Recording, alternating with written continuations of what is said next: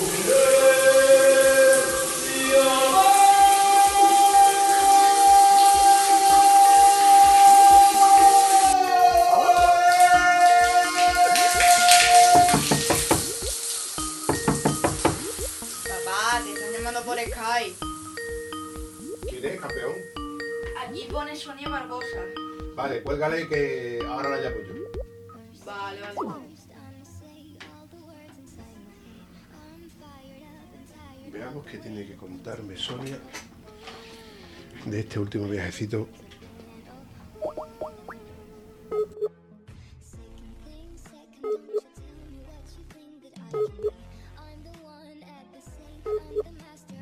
Hola, Sonia Barbosa. Hola. ¿Qué tal? ¿Cuánto tiempo? Oye, perdóname por no haberte cogido antes el teléfono, pero es que acababa de llegar de hacer unas compras y he ido a ducharme. Entonces, pues mm, el chiquitín ha visto que te- me habías llamado y digo, bueno, cuélgale que ahora te, te- hago una llamada. Y bueno, ¿qué tal? ¿Que, que- que ¿Tienes algo que contarme? Porque doy por hecho que tienes algo que contarme.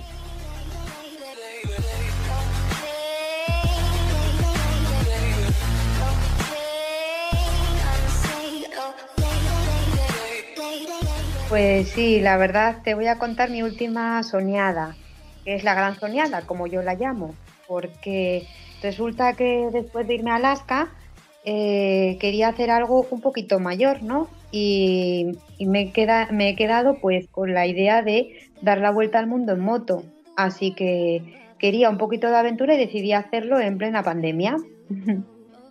Vaya, por Dios, ¿qué pasa? ¿Que no tenías otra fecha más asequible? No, no me gustan las cosas fáciles.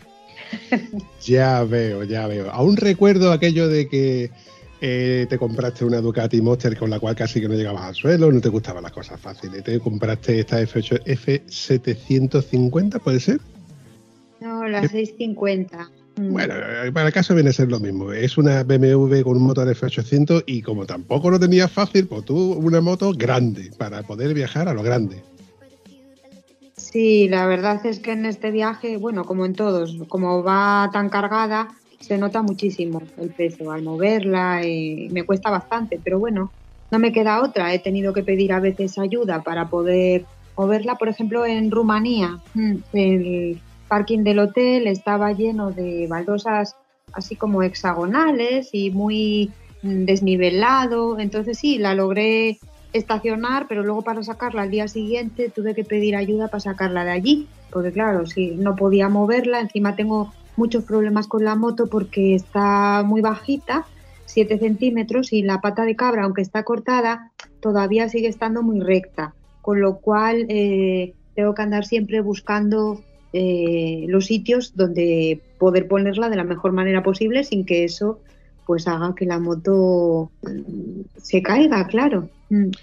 A eso llamo yo hacer juegos malabares. Eh, creo recordar también que comentaste de que habías hablado con Damián de DMX para cambiar la amortiguación para poder adaptar la moto a las circunstancias de altura, peso y carga. Exactamente es así. De hecho, hablé con él hace dos semanas, justo cuando vine del viaje, y, ya estamos otra vez conectados porque me he comprado una, ahora sí, una 750 en Grumblau, en el concesionario BMW de Cantabria. Eh, a quienes mando pues un saludo y, agradecerles el excelente trato que me han dado, la verdad, porque vamos, es eh, impresionante cómo se han portado conmigo y ya han enviado la moto, a, ha ido Jesús eh, de parte de Damián precisamente a recoger la moto que se llama Maya, tiene nombre, se llama Maya, es negra y amarilla, la 40 aniversario, una 7 y medio, la 40 aniversario y, Maya está esperándome ya en DMX suspensión, pero hasta el 3-4 de agosto no puedo ir a recogerla, porque ahora están de vacaciones, entonces le harán el amortiguador el 2-3 de agosto. Mm.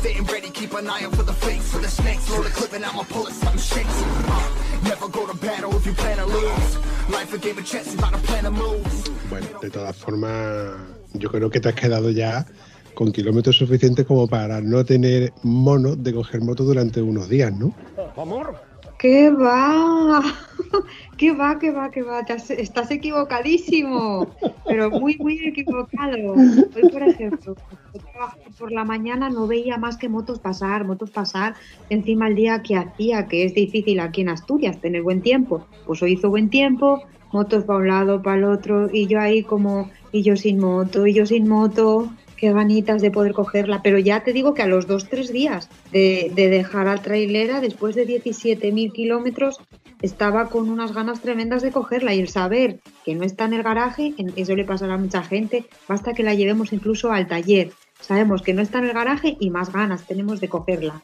Pues a mí me pasó lo mismo, la dejé allí en Vladivostok y, con muchísimas ganas de, de poder coger a Maya. 17.000 kilómetros.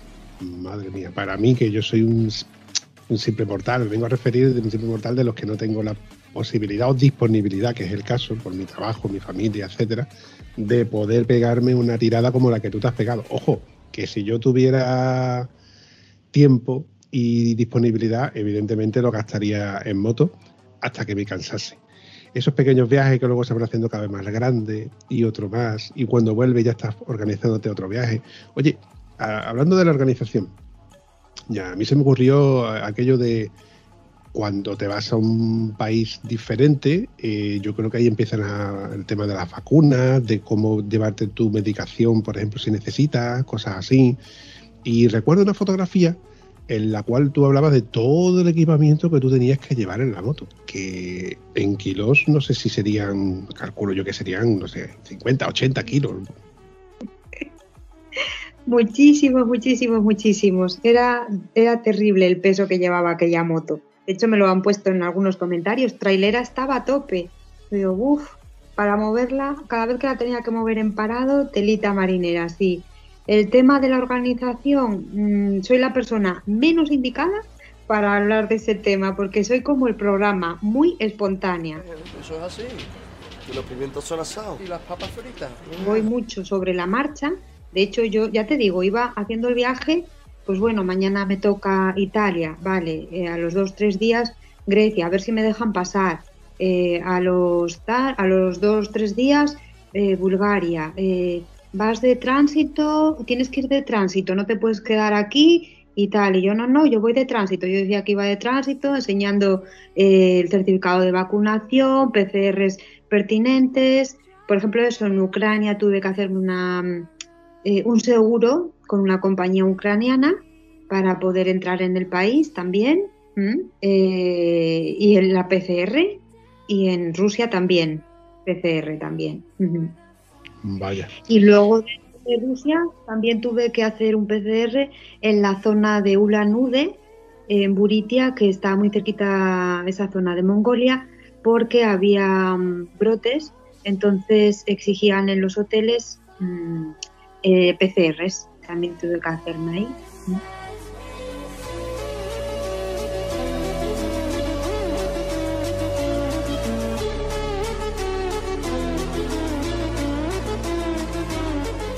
Oye, cambiando un poco el tercio, pero porque se me acaba de ocurrir esta pregunta. Una imagen que me, puedas transmitir ahora mismo del viaje? Que sé que tienes que tener muchas, pero una imagen que se te ha quedado grabada que tú me puedas transmitir ahora mismo, ¿cuál sería? El día que llegué a Vladivostok. El día que terminé el viaje, porque para mí era impensable, no, pero yo, yo sé que lo podía hacer. Yo sabía, creía que lo puedo hacer. Lo que yo no imaginé es hacer las dos etapas del tirón. Entonces, el poder llegar hasta Vladivostok sin haber contado con ello, pues entonces para mí fue, cuando llegué a Vladivostok, fue como un flashback de todo el viaje en, en segundos, de todo lo mal que lo había pasado, kilómetros y kilómetros y kilómetros de lluvia, de barrizales, de caídas, averías, y entonces eso es como una recompensa y decir, he llegado, lo logré, pese a todo, lo logré y encima me voy a quedar con lo bueno porque eso es lo que hace que me dé fuerza para que pueda seguir en la siguiente etapa. Mm.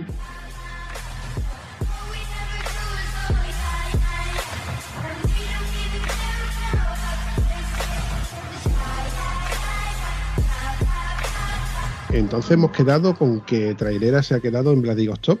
Sí, exactamente, se ha quedado allí con Yuri y Svetlana, que son las personas encargadas pues de cuidarla, digamos, hasta que pueda yo regresar. Ahora mismo no está abierta la vía marítima Vladivostok-Vancouver, con lo cual no se puede hacer. Eh, ya te dije que yo llegué hasta donde me dijeron de aquí no puedes pasar, pues bueno, más allá ya no puedo pasar porque está el mar de Japón. Si tuviera días, si tuviera más dinero, seguramente me embarcaba ya y todo en, en la etapa de Vancouver.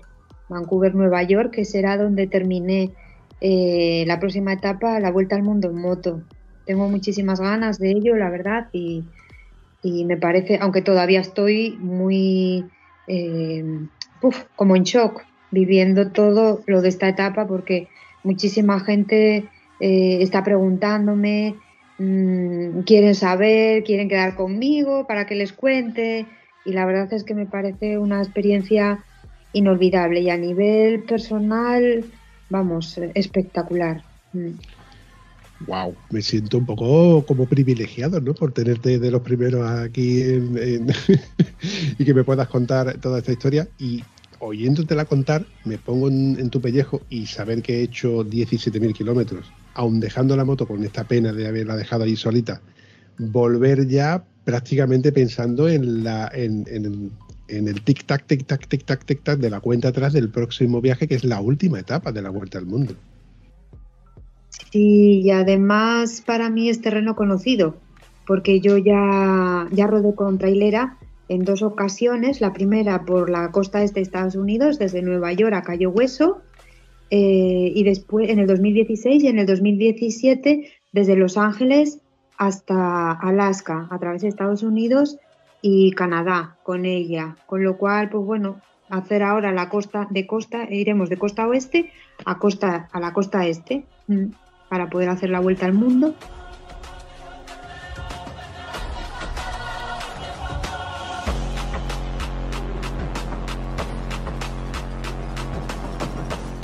¿Miedo a qué has tenido en este viaje? Porque, no sé, a lo mejor te puede encontrar un oso, te puede encontrar, no sé, un escorpión, una serpiente, que no lo creo, porque yo creo que has estado por más climas húmedos que secos. Pero ¿no, te crea la incertidumbre de qué me puedo encontrar o a qué estoy preparado? Eh, yo creo que sabes cuándo estás preparado cuando estás en la situación. Yo no sabía que iba a hacer 17.000 kilómetros, ni sabía si mi cuerpo lo iba a aguantar, ni mucho menos mi mente no solo por la cantidad de los kilómetros, no es lo mismo rodar 17.000 kilómetros pues por carreteras eh, civilizadas, podemos decir, que hacerlos por las carreteras rusas con esos conductores alocados. Las carreteras de Ucrania ya estaban bastante mal, pero es que en Rusia se llevan la palma. Aquello, y lo sabe bien la gente que ha estado por allí, eh, para cuando un ruso te dice eh, que la carretera está mal, échate a temblar y eso fue lo que me pasó a mí, metida cuatro horas por una carretera en la que eran todo pistas. Entonces me dijeron, be careful, que tuviera cuidado, que la carretera estaba muy mal. Y yo dije, bueno, pero si el GPS me pone ir por aquí, trataré de ir por ahí. Hasta que luego me di cuenta que fue un atajo que me buscó y fue un poquito una, una trampa, la verdad. Y ahí es donde sacas a la Sonia Barbosa más potente que tenías a mano.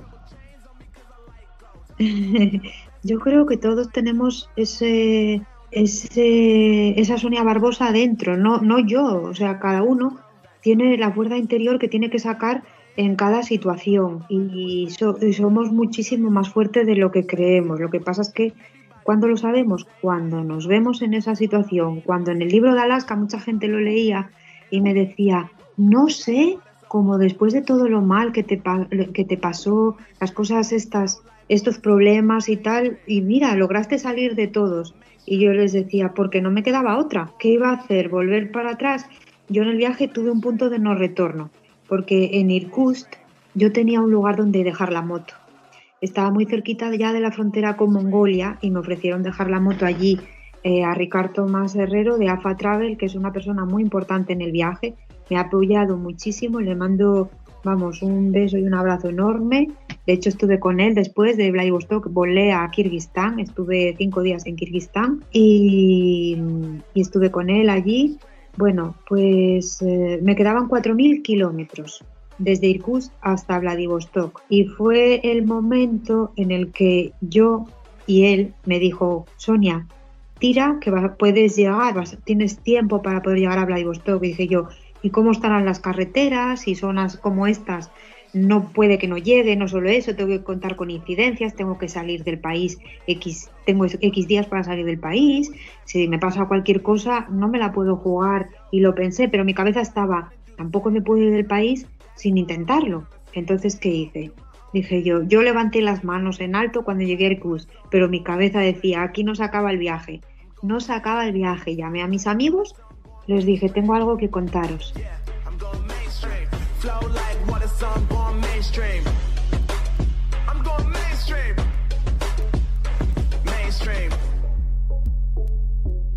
Eh, porque había unas personas, eh, Tino, Raquel y Juanjo, tenían mi ubicación por Google Maps. Siempre han seguido mi viaje. Ese puntito azul que yo veía en Google Maps, ellos veían mi carita y sabían dónde estaba cada día por si me pasaba algo. Pues yo pensé, ¿qué hago? ¿Continúo y no les digo nada y van a ver el punto avanzar cuando no debería avanzar? ¿O qué hago? Se lo tengo que decir he decidido tirar para adelante y hacerme esos 4.000 kilómetros por esas carreteras infernales, pero lo voy a hacer, lo voy a intentar, no me puedo ir de aquí sin intentarlo. Les digo, bueno, eh, tengo algo que contaros. Me voy a ir, voy a tirar, voy a intentar llegar a Vladivostok. Estás tumbada, es que cómo se te ocurre, de todo. Estás tumbada, no conozco a nadie igual que tú, porque no sé qué, porque y si te quedas atascada, y, si averías, cualquier incidencia y si no llegas para salir del país, porque claro, estamos hablando de que aquello es la Siberia profunda. Voy a tener, tendría que buscar un lugar, si me pasa algo con la moto o algo a mí, un lugar que tuviera un aeropuerto para salir del país, que no es broma. Y dije yo, pues tal, bueno, pues al día siguiente averíe. al día siguiente de salir del curso averíe. Así que dije yo, esto me pasa por eh, lo de la avaricia rompe el saco. Pensé, dije, no, pues tuve muchísima, muchísima suerte porque todo lo malo que me pasó en la zona eh, del oeste de Rusia, donde la gente pues es muy fría, muy pasota, muy cerrados, muy a lo suyo, pues en la zona de Siberia me pasó todo lo contrario. Tuve muchísima, muchísima, muchísima ayuda por parte de los moteros de allí. Me apoyaban y no es más eso, es que se comunicaron entre ellos y en las ciudades me iban esperando yo llegaba a, a, Chitá y me estaban esperando. Y llegaba a un Lanude y me estaban esperando. Llegaba a Mongocha y estaban esperando. Iba a Javaros, estaban esperando. Qué bien. Y hay un chico, Alexei, también, eh, un chico ruso, Alexei, que me ayudó también muchísimo. Me puso en contacto con muchos de ellos, con motoclubs.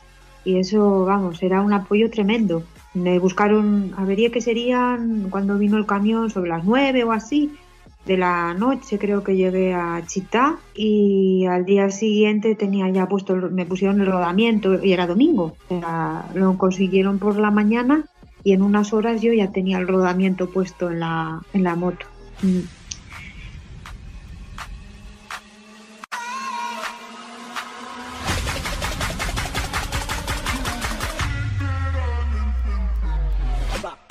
Eh, la verdad es que tengo que decir que me he sentido muy apoyada eh, por muchísima gente de aquí. Eh, un mensaje cuando estás lejos y solo, ver los mensajes de la gente piensas, es que se han acordado de ti, o sea, que, se acuerdan y, eso vale mucho.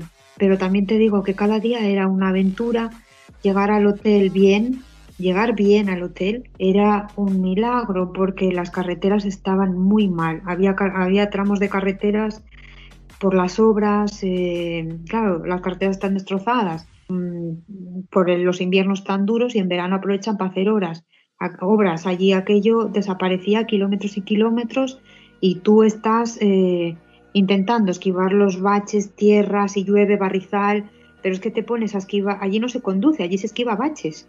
Entonces, claro, mm, tú estás esquivando un bache y a lo mejor también está esquivándolo el coche que viene detrás de ti y, tienes que andar con 100 ojos a la vez. Pero bueno, al final lo logré y eso es lo importante. Cuentas los de conducir, esquivando baches como si fuera algo para ellos y para ti y se convierte en algo ya algo cotidiano. Eh, pero para nosotros evidentemente es algo anecdótico, acostumbrados a carreteras convencionales, aun siendo sin apenas conservación de carreteras, por así decirlo. Pero claro, vuelvo, eh, acabas de decir tú de que, claro, eh, allí están en verano y están reparando, pero el verano de Siberia, el verano de Vladivostok, yo es que he visto un vídeo tuyo en el que estás cruzando eh, fronteras y se te ve con, con la ropa de impermeable, con el chaleco aire totalmente empapado. O sea que no es un verano. Bueno, era bastante templada la temperatura, ¿eh? Yo pensé que iba a estar más fría. De hecho, en la zona oeste de Rusia, 32, 33 grados todos los días. 32, 33, ¿eh? que a mí parecía, vamos, bastante, aunque aquí hay muchísimas más. Pero bueno, el calor lo llevo bastante mal. Prefiero ir con el frío y ya me abrigaré. Y la verdad es que en Siberia las temperaturas más o menos estaban entre 20, 25 grados, 17, Luego sí, eso sí, por las mañanas ya estaban bastante más bajas, 8, 8, 9, 10 grados cada vez que salía. Me gustaba mucho salir prontito para llegar pronto al, pronto al hotel, eso sí. Mm. Y sobre todo si pasaba cualquier incidencia, poder solventarla durante el día y no se hiciera de noche, claro. A eso llamo yo ser precavido y tener cierta experiencia en la que eh, más vale llegar a los sitios temprano y con hora holgada para poder intentar solventar, eh, oye, que me queda por mirarle esto, engrasar, mirar las presiones, etcétera. Eh, hablando de, la, de, presiones, ¿qué neumáticos llevabas? Los Continental TKC70 Rocks, que han aguantado los 17.000 kilómetros como campeones. Eh, la verdad es que están para tirar. El de atrás está totalmente plano y el de delante está con unos escalones tremendos que lo tocas y hace como una ola pues tal cual, están para tirar, pero bueno, pero aguantaron los 17.000 kilómetros. Como campeones ya te digo, porque las carreteras, es que yo no sabría, a ver, habría que buscarle otro nombre, porque carreteras, a lo que nosotros entendemos como carreteras, aquello era, incluso cuando había asfalto, el asfalto estaba muy deteriorado. Mm. Increíble. O sea que te va a tocar hacerle una pequeña revisión, tornillería, suspensiones, etcétera, cuando vuelvas a coger a Trialera, ¿no? Sí, quería hacérsela en Vladivostok antes de venirme, pero no me dio tiempo. Tenía que salir ya del país, de hecho solo estuve un día allí arreglando todos los papeles, dejando la moto a buen recaudo, la verdad, y eh, tengo un vídeo, ya lo subiré un vídeo a YouTube donde se ha quedado la moto para que lo vean y entregándole las llaves y todo. Me dio mucha penina, pero también es la forma de poder hacer el viaje con, con la que es mi moto, la que yo considero que es mi moto. Vamos, que aunque venga Maya, mm, la moto con la que yo he hecho kilómetros, la, con la que he compartido tantísimas cosas es trailera.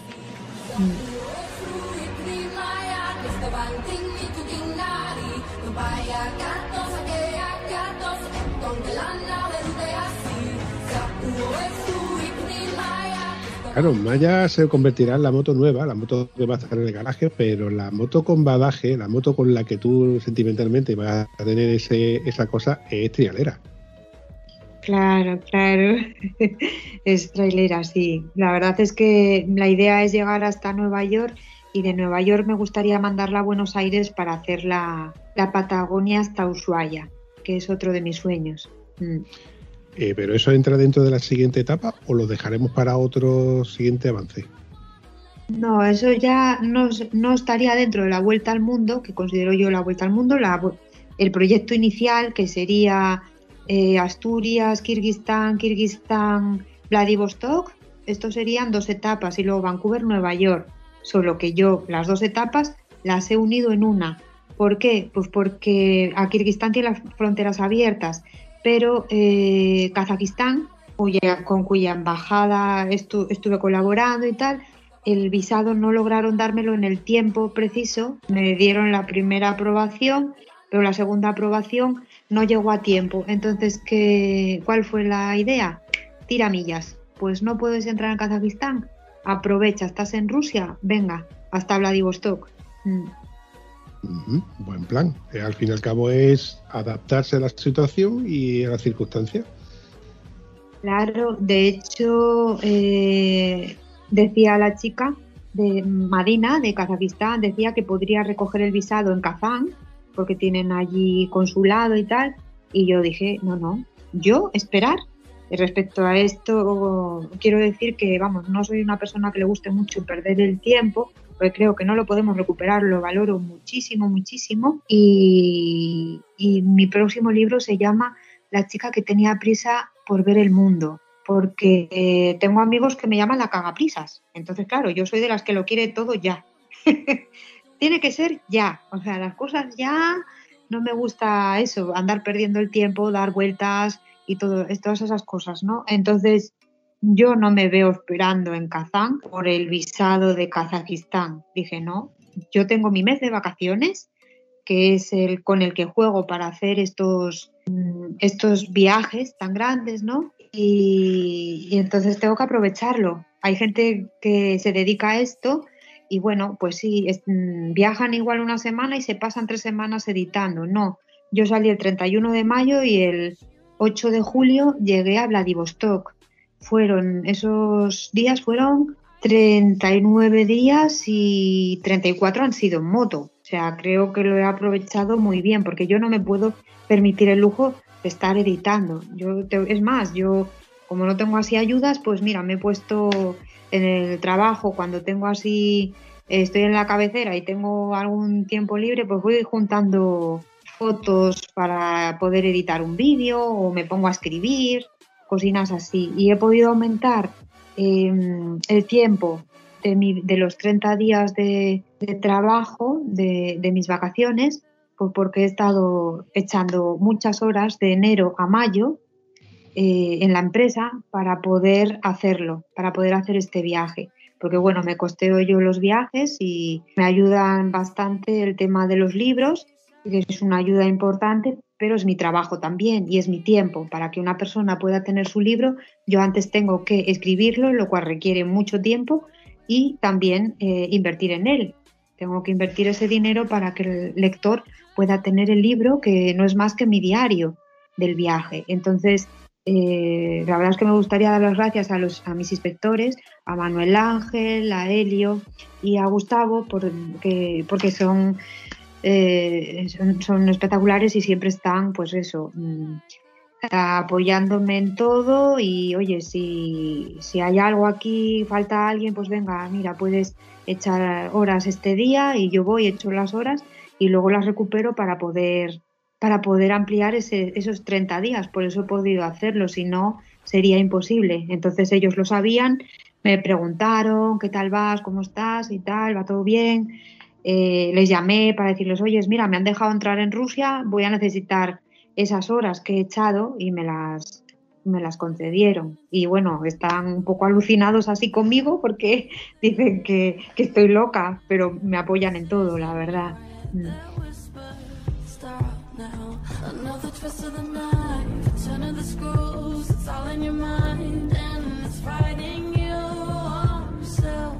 La verdad es, que saber que tienes ese apoyo que en la espalda, de saber que estás resguardado un poco, de, no tener la preocupación de que si te falla algo, que bueno, que luego te puedan, no sé, recriminar o que te pueda repercutir en cierto modo tanto en el trabajo como en la familia o como bueno en, todos los ámbitos es, de agradecer.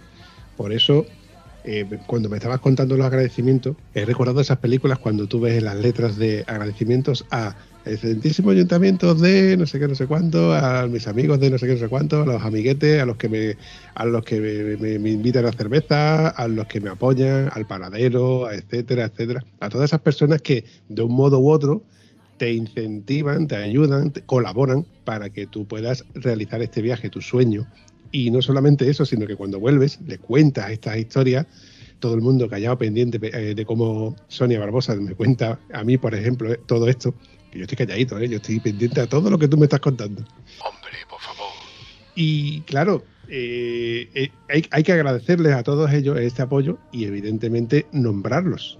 Sí, yo, mira, eh, las personas que han comprado mis libros siempre he puesto los agradecimientos al principio, porque precisamente son un soporte muy importante.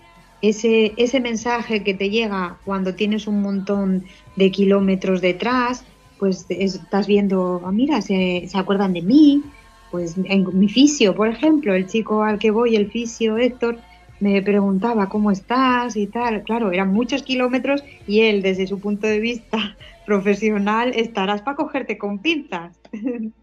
Cocinas así. Eh, mis amigas, pues Mai también me preguntaba, mi familia, todos, es que estás bien, Claudia, ¿estás bien? Sí, todo va todo bien. Claro, mm, yo trato siempre de contestar en cuanto puedo, para que sepan que, no ha sucedido nada o les cuento, mira, hoy me ha pasado esto me ha pasado lo otro, pero estoy bien, ¿vale? Y ellos son realmente eh, los que saben las cosas que me pasan, mis amigos y las personas que me leen o las personas que van a ir a una charla. Yo nunca publico nada de las cosas que me pasan en redes sociales, mm, ni tampoco publico en tiempo real porque viajo sola. No me interesa que sepan dónde estoy realmente. Entonces, pues por cuestiones de seguridad, siempre lo he hecho, llevo 13 años viajando sola y siempre lo haré. Mm. Estoy totalmente de acuerdo. De hecho, tengo alguna que otra anécdota de algún que otro vecino que ha dicho exactamente en qué momento ha estado y le he recordado, digo, te recuerdo que cuando tú estás fuera, estás diciendo que estás fuera precisamente. Y, y, dónde estás, con quién estás.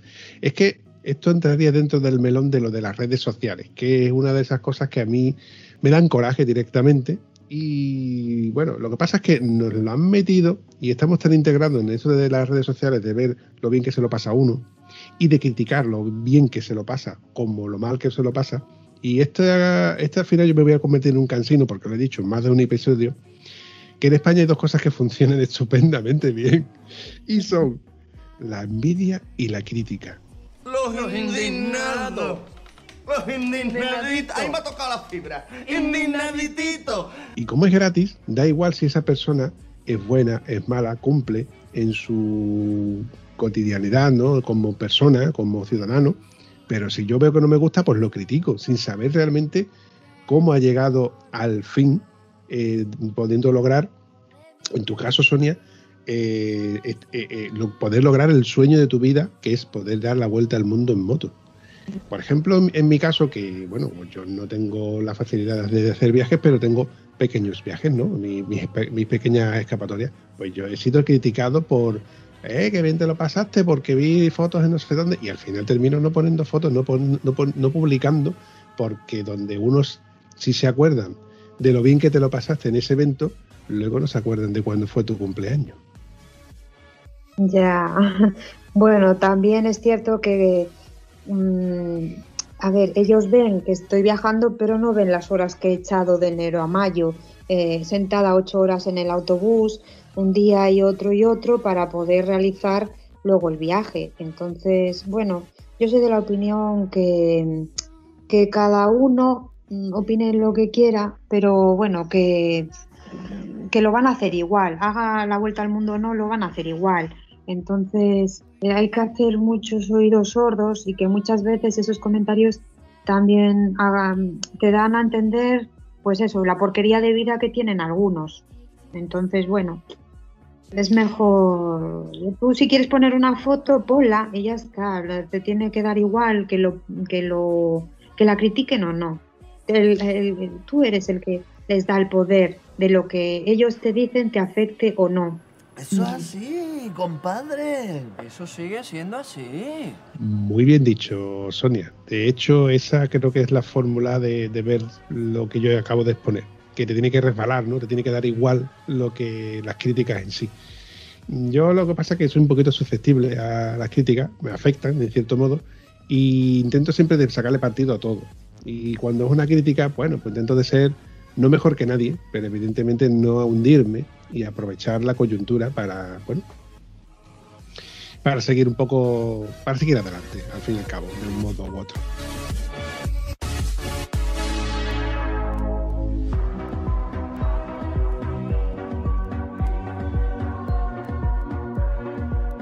Hace un momento me acabas de decir de que, eres muy desordenada. Perdón, no es la palabra desordenada, sino que no llevas tanta organización, que todo lo llevas en las maletas así un poco de aquella manera, metiéndole huequecitos y demás, que no eres una persona meticulosa.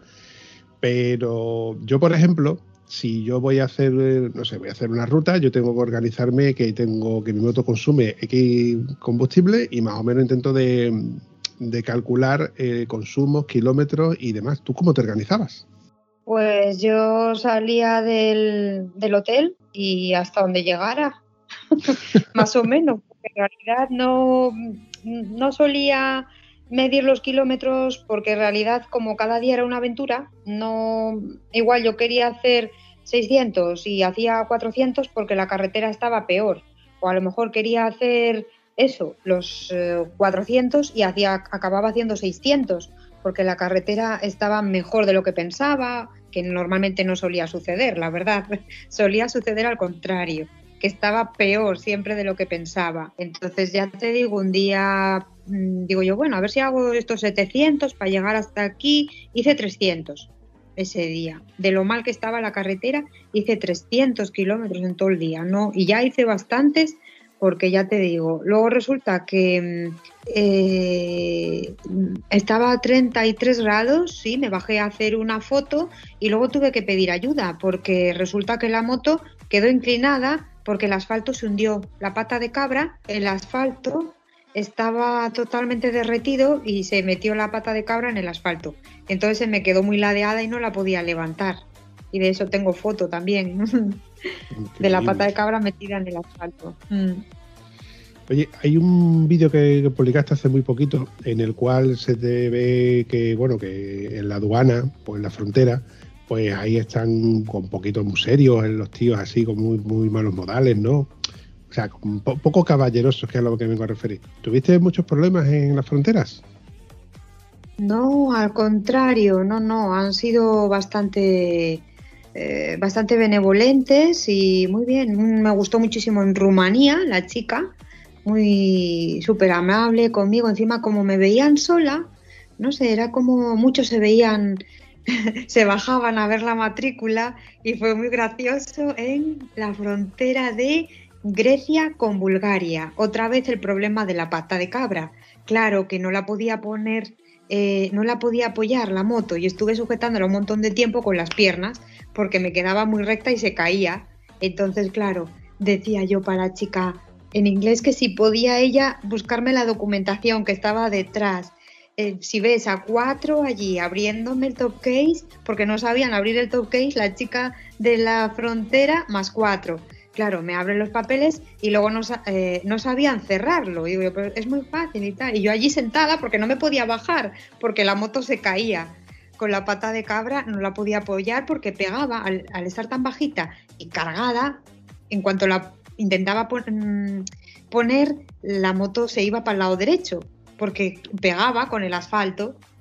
De esas tengo, vamos, un montón, un montón, un montón. Bueno, al día siguiente me dolía la espalda, toda la zona ahí, la, uff, qué mal lo pasé porque por estar sujetando la, la moto con las piernas. Había muchísima cola y, y, la verdad es que en las fronteras muy bien. Incluso en Rusia, aunque estuviera tres horas y media allí, me decía el chico eh, que necesitaba una mmm, dirección en San Petersburgo. Y yo, claro, mi tarjeta no funcionaba, la de teléfono no tenía internet. Y yo, mmm, no sé, yo decía así como que no sé, no tengo dirección ninguna. Y decía alguna cualquiera, y yo no sé, no sé. Y él me buscó una dirección de un hotel en internet y la, la puso él en la carta de migración de un hotel cualquiera. Para poder poner aquello allí. Entonces, bueno, mm, y la chica, la chica que me atendió estaba súper seria, muy seria, morena, de pelo muy largo y flequillo recto, muy seria, muy seria, hasta que ya una vez que ya me dio los papeles se sonreía.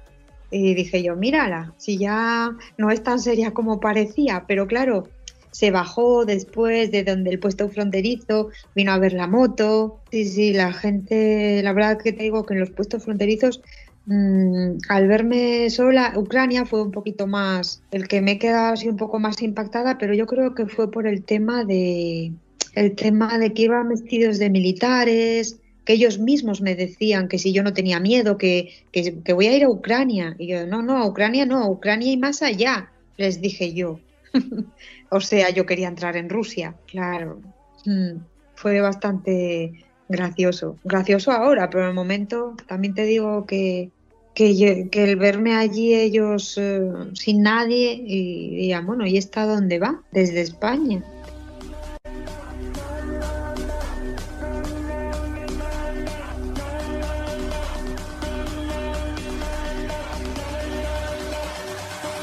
Los rusos sí, los rusos se quedaban, se hacían fotos conmigo. La mayor parte de ellos decían, uno me dijo cuando vio la E, ¿qué eres de Estonia? Y yo, no, de España. Desde España, sí, sí, desde España. Sola, sí, sí, sola. Hacían así con el dedo uno. Y yo, sí, sí, yo, solo yo. Mm. Yo sola me, me, sobro y me basto, ¿no? Como que, como dice el, refrán. Hay, una fotografía por ahí que, que recibí, perdón, que, que, que, te vi en Instagram, en la cual estás con una chica que hizo un comentario y la chica me contestó al, comentario. Eh, ¿quién, es, ¿quién, era esta chica? Ah, sí, sí. Eh, se llama Anna y tiene, regenta un hotel en Krasnoyarsk y ella estaba lo mismo. Decía ella desde España, no puede ser. Bueno, genial. El trato excelente de 10.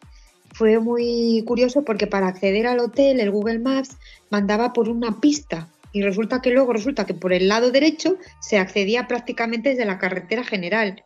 O sea, estaba muy bien desde el lado derecho, pero desde donde yo iba era el lado izquierdo, venía por la izquierda y me manda a ir por una especie de pista que llegó a un punto en el que dije yo, imposible, imposible, imposible, porque era prao, pero todo embarrado, no se podía pasar por allí. Entonces me metí por unas casas y, y al final lo que hice fue dar la vuelta al hotel para poder acceder allí y cuando me doy cuenta resulta que estaba al lado de la carretera general. El, el, Google Maps me había metido mal porque en la carretera general había prácticamente un acceso directo, pero claro, para cortar, como prácticamente como la otra vez, para cortar me mandó por el peor sitio.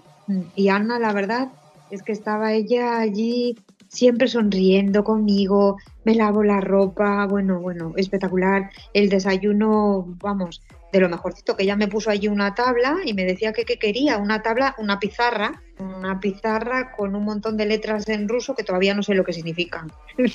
me dijo que qué quería y yo aquí no hay fotos, no sé lo que será esto. Entonces el traductor de Google que me salvó en muchísimas situaciones, pues es, es lo que utilizaba yo allí para poder hablar con ellos. Que llega un momento en el que cuando te llaman, yo hacía las llamadas por WhatsApp, entonces, claro, el poder hablar con alguien de aquí y mantener una conversación en español era ya todo un lujo. Mm.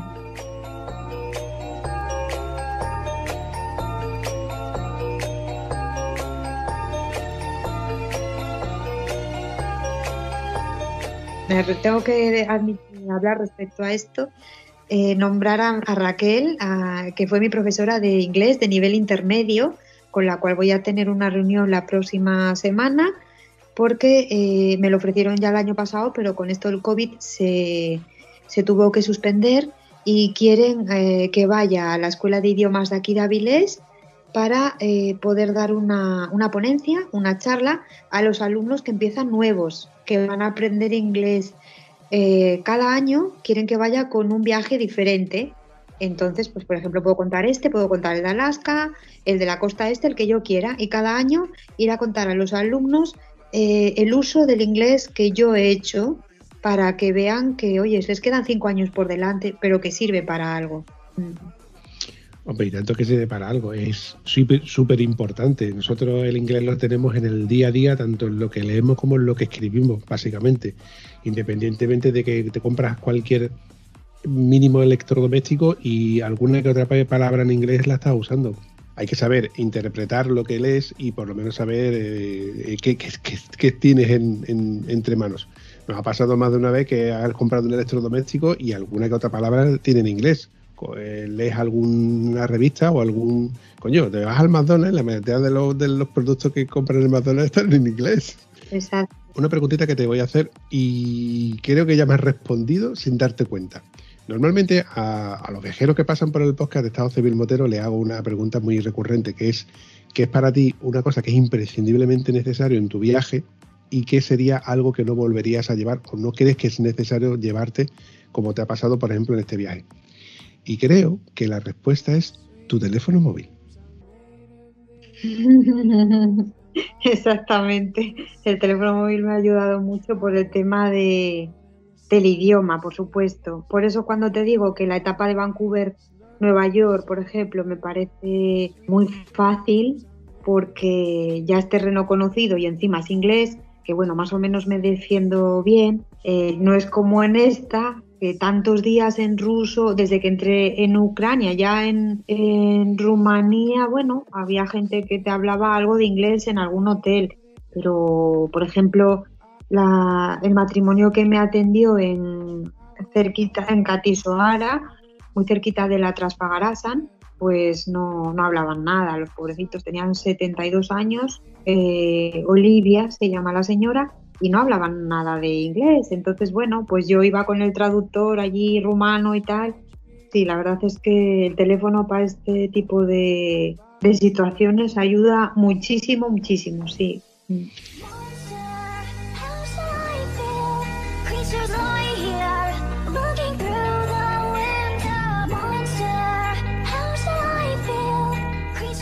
Yo que soy muy tecnológico, que me considero un geek, estoy siempre a la última de la, de la tecnología, telefonía, etcétera, mm, a mí me daría miedo que se me estropeara mi teléfono. ¿No se te ocurrió llevar un teléfono de reserva de estos tipos desechable o que ves de estos fijos por si acaso? Sí, sí, sí, siempre llevo otro. siempre lo llevo. Vaya, me he adelantado. Lo aprendí ya, sí, lo aprendí hace bastante y la verdad es que te puede sacar, hombre, no lo he tenido que usar, gracias a Dios, pero bueno, siempre he tirado de este, pero sí es cierto que es muy buen recurso. Mm. Aparte de que eh, muchas veces el utilizar, por ejemplo, el GPS con como con el teléfono, pues tienes que tener un poco de cuidado porque si tienes una caída el teléfono se va con la moto y no lo vas a poder coger. Entonces siempre tienes que tener el teléfono contigo. Si tienes un accidente, el teléfono se queda en la moto, no lo tienes tú. Entonces para poder llamar a alguien es mejor que lo tengas contigo, claro. Pues mira, precisamente y últimamente en el grupo de Telegram del, podcast eh, ha estado saliendo la conversación del tema de los teléfonos ruborizados para poder usarlos como GPS. Y había quien estaba a favor y había quien estaba en contra de poder usar el teléfono como GPS, porque se calientan al sol, porque lo estamos cargando constantemente y también se degrada bastante la batería, porque ahora sí, pero los, modelos anteriores no son acuáticos, resistentes al agua, el tema del brillo, etcétera. Pero por otro lado, yo particularmente que tengo un teléfono viejo, que es el que uso como navegador o como complemento, con internet a través del teléfono que sí tengo bueno, el que siempre llevo encima en la chaqueta. Entonces yo llevo mi navegador GPS y al lado llevo eh, un teléfono antiguo con los datos del mío bueno, que es con el que se lo pone. Necesito una ubicación exacta, que porque sí que es verdad que Google Maps es más rápido que cualquier navegador GPS, más preciso que cualquier navegador GPS y si quieres buscar una ubicación por fotos o por satélite, evidentemente Google Maps y todo lo que sea a través de Internet funciona muchísimo más rápido. Por eso yo sí que estoy a favor de la tecnología vía GPS con Internet, como en el caso de tuyo con Google Maps, pero por otro lado sigo necesitando poder manejar el, GPS con los guantes, de que la luminosidad de la pantalla no, ese reflejo que, que cuando te, te coincide el sol mm, molesta con el móvil, pero con el GPS se puede usar. En fin, Mm. eh, bajo tu experiencia, tú vas a seguir usando el, el móvil, supongo. Yo tengo los dos, ¿eh? tengo el Garmin 5 y tengo el teléfono, pero me va muchísimo mejor con el teléfono que con el GPS, la verdad. Mm. Yo estoy de acuerdo contigo. De hecho, tengo un Garmin, creo que es un L369, una cosa así, no recuerdo ahora mismo la nomenclatura. Mm, vamos, no es de los últimos, pero es bastante moderno. Pero me he metido en cada lío, Sonia, de verdad, me he metido en cada lío. Me lleva por unos sitios que digo, qué bonito estos sitios, cómo me ha llevado estos sitios que tardo cinco horas. Pero luego hay veces que digo, la madre que te parió, ¿cómo coño me hace salir por la autopista para volver a entrar por la autopista? Si, si, si esto es línea recta, ¿por qué coño me hace esto? En definitiva, tengo un GPS que tengo una relación de amor-odio. Hay veces que lo quiero y otras que digo, bueno, quédate como, como, te quedaste. La verdad es que para rutas cortas o rutas que rutas moteras donde tú quieres hacer curvas, pues el GPS mm, me encanta. Pero si quiero buscar un sitio donde comer, donde dormir, Booking, por ejemplo, o, la típica foto que tú quieres subir a las redes sociales o ver qué foto has subido a las redes sociales, evidentemente, como el teléfono móvil, no hay nada.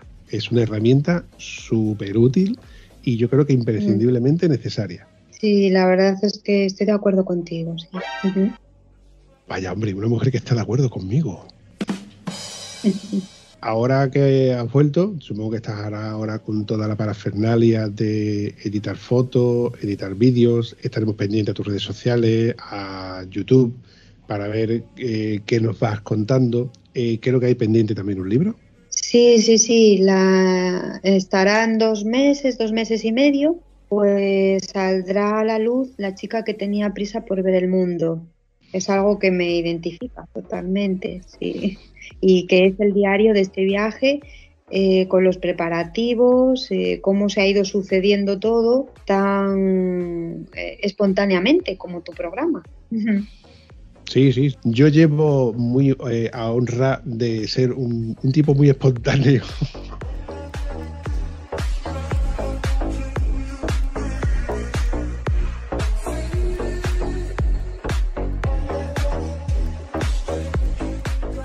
Ya has visto que de hecho me metiste la bronca en el episodio anterior que estuvimos con José, que no suelo documentarme, no suelo preguntar, evidentemente son cosas que prefiero la espontaneidad del momento y preguntarte cosas que, que no sé de ti, que no sé qué, qué- has hecho en tus viajes, a excepción de los cuatro o cinco matices que he tenido que ver por fuerza eh, eh, últimamente en tus redes sociales. Esta era otra de las cosas por las que yo cuanto antes quería sacar este episodio porque si sigo viendo cosas al final intento de ver, ampliar fotos, ver vídeos, etcétera, etcétera, etcétera. que estás eh, al principio de todo, estás sacando la noticia pues de los primeros, porque es ahora cuando están empezando a dar la noticia, aunque yo ya llegué el día 15, sí, llegué a España.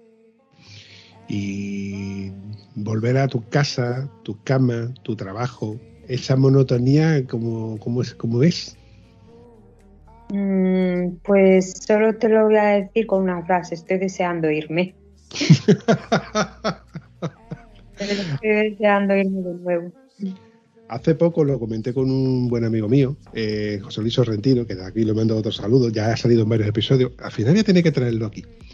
De, de- de lo que engancha a viajar, de que volver incluso a los mismos sitios, pero que estás deseando, una vez que te bajas de la moto, ya estás planificando la siguiente salida. eh, dos días, luego la siguiente de tres, luego la siguiente de cuatro, eh, del fin de semana que, se pueda, el puente, no sé cuándo, y cada vez buscándonos un viaje un poquito más largo, un poquito más complicado, lo que engancha viajar.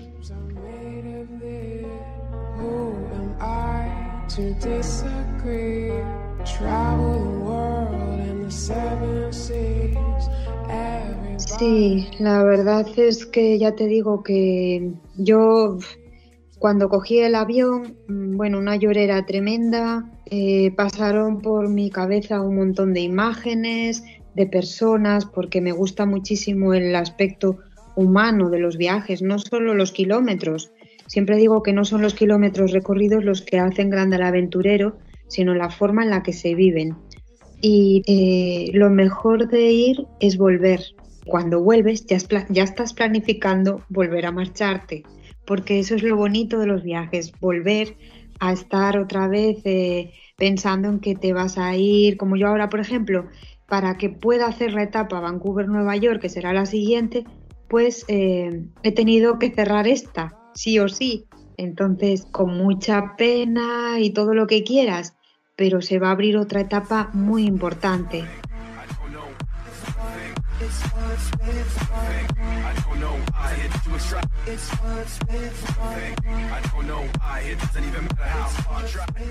Que hay muchísima gente que desea eh, conducir su moto por Estados Unidos. Por ejemplo, te pongo el nombre de David Vargas, es un chico de, de Madrid al que quiero un montón y que me apoya muchísimo en los viajes. eh, y la verdad es que le mando un besín desde aquí.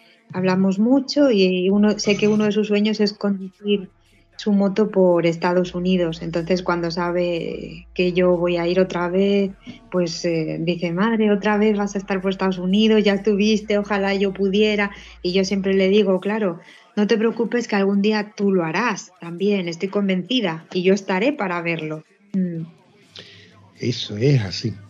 La verdad es que se te nota a ti esa sonrisa pensando y, hablando de, de que los viajes que enganchan y está uno deseando volver a subir a este medio de locomoción que para algunos es de, es de loco. ¿eh? En las motos se pasa frío, en las motos se pasa calor, tú eres el, ¿cómo dices? Tú eres el chasis, ¿no? Pero, ¿qué tiene la moto que una vez que te montas en ella mm, desconecta, que te engancha y lo único que quieres es seguir haciendo kilómetros? Pues mira, en mi caso te cuento, eh, para mí la carretera es mi oficina. Trabajo conduciendo un autobús y me paso ocho horas al día en la carretera, con lo cual el coger la moto me libera de toda esa monotonía y ese estrés diario, si quejas, que si retrasos, eh, atascos, pero sin embargo voy con la moto y es totalmente lo contrario. Me da esa sensación que ya sabemos todos, ¿no? De libertad, eh, independencia. Entonces es algo que, que me libera mucho de toda esa de todo ese círculo cerrado que es el autobús y aparte lo bueno es que se complementan. Necesito mi trabajo para viajar y cuando he vuelto, por ejemplo, la gente me dice, vaya rollo, ¿no? Volver otra vez al autobús. Y digo, ¿qué va? No, no, yo voy a ganar dinerín para mis viajes, les digo. Tal cual, porque es cierto. Entonces, la moto a mí me da ese empuje para poder seguir, pues oye, pues el, autobús, cogerlo con más ganas y decir qué bien todo este dinero ahí tal, me voy a ir de viaje, qué bien. Mm. y organizar todo el- la parafernalia que lleva eh, viajar. Para mí las motos particularmente son píldoras vacacionales porque ya te digo, como no tengo vacaciones en sí, pues el, el poco tiempo que paso en ella, ya sea un día o ya sea un fin de semana o ya sea un pequeño puente que yo me pueda escapar, lo considero como unas vacaciones, unas pequeñas vacaciones. De hecho, mm, hace poco he estado de acampada, voy a repetir en el momento que, que pueda. Y ese tiempo que, estoy fuera, que estoy, mm, que soy yo, a mi puñetera bola, sin horarios, con la libertad de ser yo el que me levanto, el que me acuesto, el que me organizo y el que me hago mis cosas, pues eso lo mires por donde lo mires, es la libertad de ir en moto.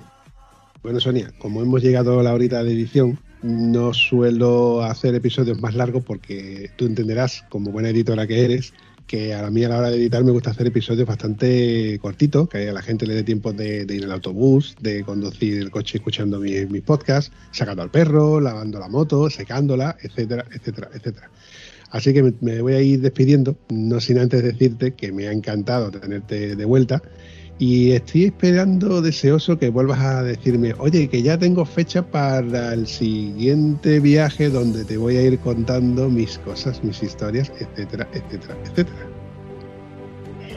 Pues te voy a decir que siento decirte que no suelo dar fechas, sino que yo suelo decirlo cuando ya o lo estoy acabando o lo estoy eh, haciendo, mm, haciendo, porque por eso, principalmente porque como estamos en pandemia, está todo un poquito en el aire, entonces dar una fecha, pues eh, me parece que no es, no es buena idea. Entonces, pero sí te puedo decir que es la siguiente etapa. Entonces, en cuanto se pueda, pues bueno, yo tengo mis ideas, eh, he hablado con la empresa que va a transportar a trailera y se trata todo de coordinar. Así que cualquier día aparecerá una foto mía en redes sociales ya saliendo de Vancouver, pero a lo mejor yo ya estoy en Nueva York, ¿eh? Por eso te aviso. Bueno, bueno, pero como tú y yo somos amigos, yo creo que tú me lo contarás a petit comité. Seguramente que sí, seguramente que sí. Para que Vale. estés ahí durante el viaje. Bien, bien, bien, bien, vale, pues me quedo con esa parte. En fin, Sonia, lo dicho, me ha encantado tenerte y lo dicho, un saludo y un abrazo. Pues un abrazo muy fuerte para ti y para todos los oyentes y muchas gracias eh, por darme la oportunidad de contar mi viaje. A ti por estar aquí. Hasta luego. Hasta luego. Si te ha gustado el episodio, no dudes ni olvides comentarlo en cualquiera de las plataformas donde puedes encontrar el podcast. Nos hace mucha ilusión y nos ayuda a seguir creando contenido. Bueno, a mí no, que soy una voz, al vampi.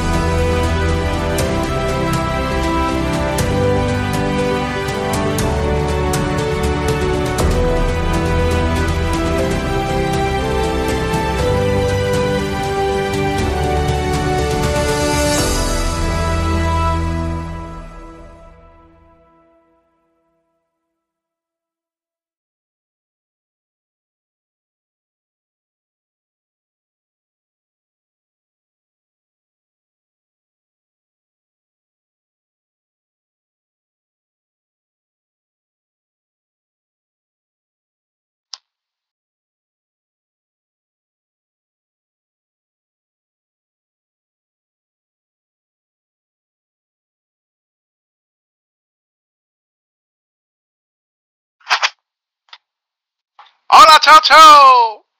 Ah, ¿Me oyes bien? Te oigo, te oigo, te oigo, te oigo. ¿Mejor que allí? Bueno, te oigo más alto. La calidad, eh, a ver, la calidad no te puedo pedir más, con lo cual no te voy a pedir más que ahora que le pasa al ratoncete este, ahora. Eh, la idea es que tengas ahora el teléfono relativamente cerca para que se te escuche alto y claro. Y ya luego yo me encargaré de meterle un par de filtros y un par de historias a hacer un poquito de magia. Aunque anecdóticamente hablando, la gente, quien recuerda los episodios, recuerda la historia en sí. No recuerda la música que yo he puesto o los efectos que yo he puesto. ¿Me entiendes lo que te quiero decir? Es curioso, pero por el sobreesfuerzo que nosotros hacemos a la hora de editar vídeos, de editar audios y demás, y luego a la gente, lo que le queda en la retina son los momentos exactos en los que tú lo pasaste mal, o tú solventaste una historia, o cómo lo solventaste en sí. O luego está la gracieta mía con Antonio, o con mi socio, con, mi- con cualquiera de mis, de mis contertulios, en los que los hago reír o les hago algún chiste. ¿Mm? ¡Oh, sole mío! Que no, coño, que yo no canto ópera. Oye, Sonia,